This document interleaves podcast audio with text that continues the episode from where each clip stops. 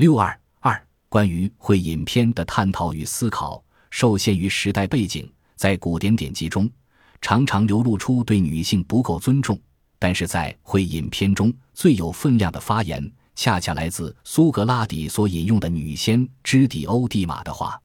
苏格拉底关于爱的论述，被很多人认为是一种自恋式的爱，因为我在爱人身上找到了一种抽象的爱，又因为这种抽象的爱。我要顺着爱的阶梯不断的往上爬，以使自己能够变得更好。如果我们爱人只是在具体的人身上去寻找一种爱，是不是把对方当成了攀登爱的阶梯的工具？这也是很多人对柏拉图的爱情观的误解。要弄清这个问题，重点要理清三组矛盾：一、灵魂与肉体到底哪个更重要？二、自足与缺乏两者具有怎样的张力关系？三，抽象和具象哪个更值得去爱？灵魂与肉体，很多人认为古希腊人重视灵魂，不重视肉体。但是在会影片中，从喜剧作家阿里斯多潘提出的圆球理论中，我们会发现他们并没有排斥肉体结合，而且认为人与人肉体的结合恰恰是为了追寻最初的圆。苏格拉底一直认为灵魂是高于肉体的。但在《斐德若篇》里，他把人的灵魂比作一架马车，一匹象征高尚情操的白马，一匹象征肉体欲望的黑马，同时还有一个驾驭灵魂的骑手。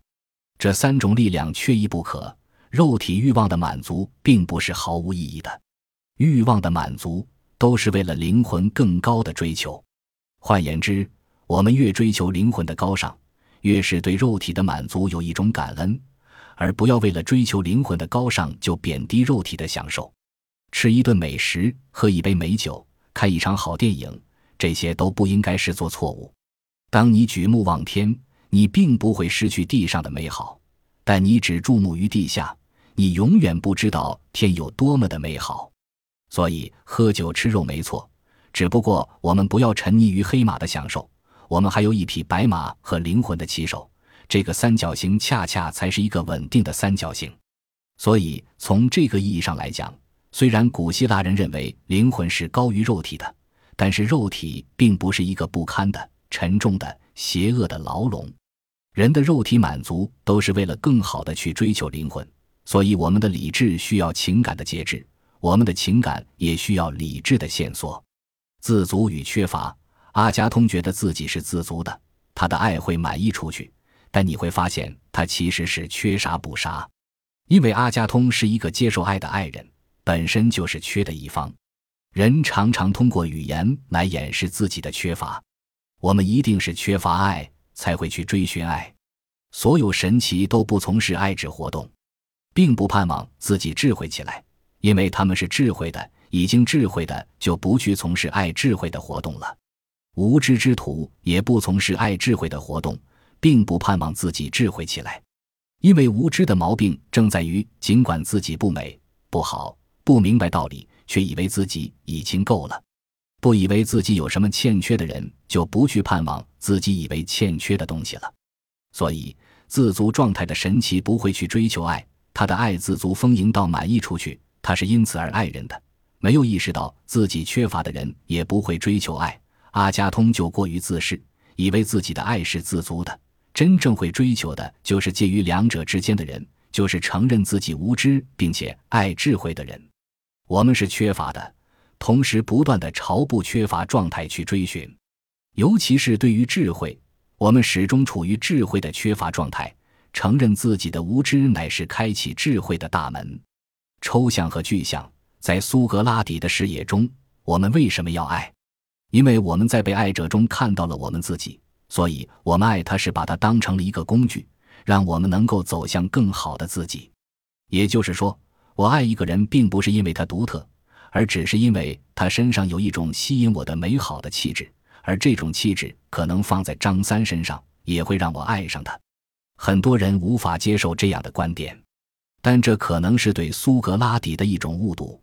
他说：“我们这一生的学习都只是回忆，在爱情中。”我们能够在爱人身上回忆起原初的美好，看到自己能够达到的更好的状态。我们在对方身上看到了自己，并不是看到了现在的自己，而是看到了过去的自己，并因此看到了将来，希望自己变成更美好的人。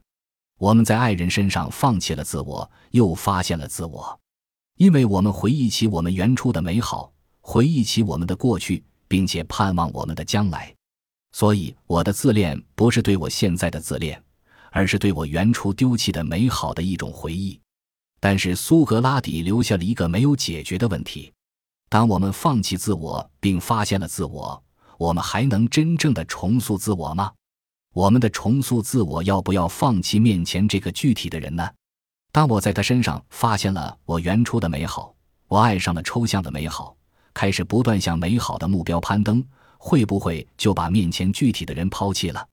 在我个人看来，我希望变得更好。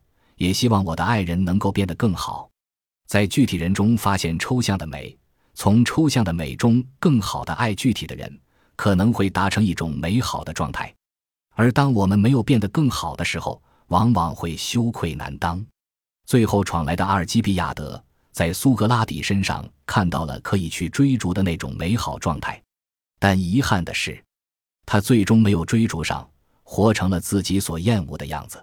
你看到了一个美好的状态，但是你最终依然离这个美好的状态如此遥远。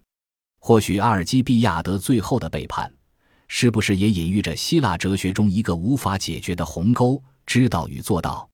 很少有哪个词语像爱一样被庸俗对待，但却可以承载真正的严肃与崇高。我们爱，因为我们匮乏；我们爱，因为我们希望超越每日的锱铢必较。在爱中，我们放弃自我，发现自我，重塑自我。我们回忆起人性失落的美好，并希望告别当下的平庸苟且，攀登美善的阶梯。愿我们能为尘世中每次正当的满足而感恩，不悲伤，不放纵，不羞愧，一无所惧，在爱中臻于至善。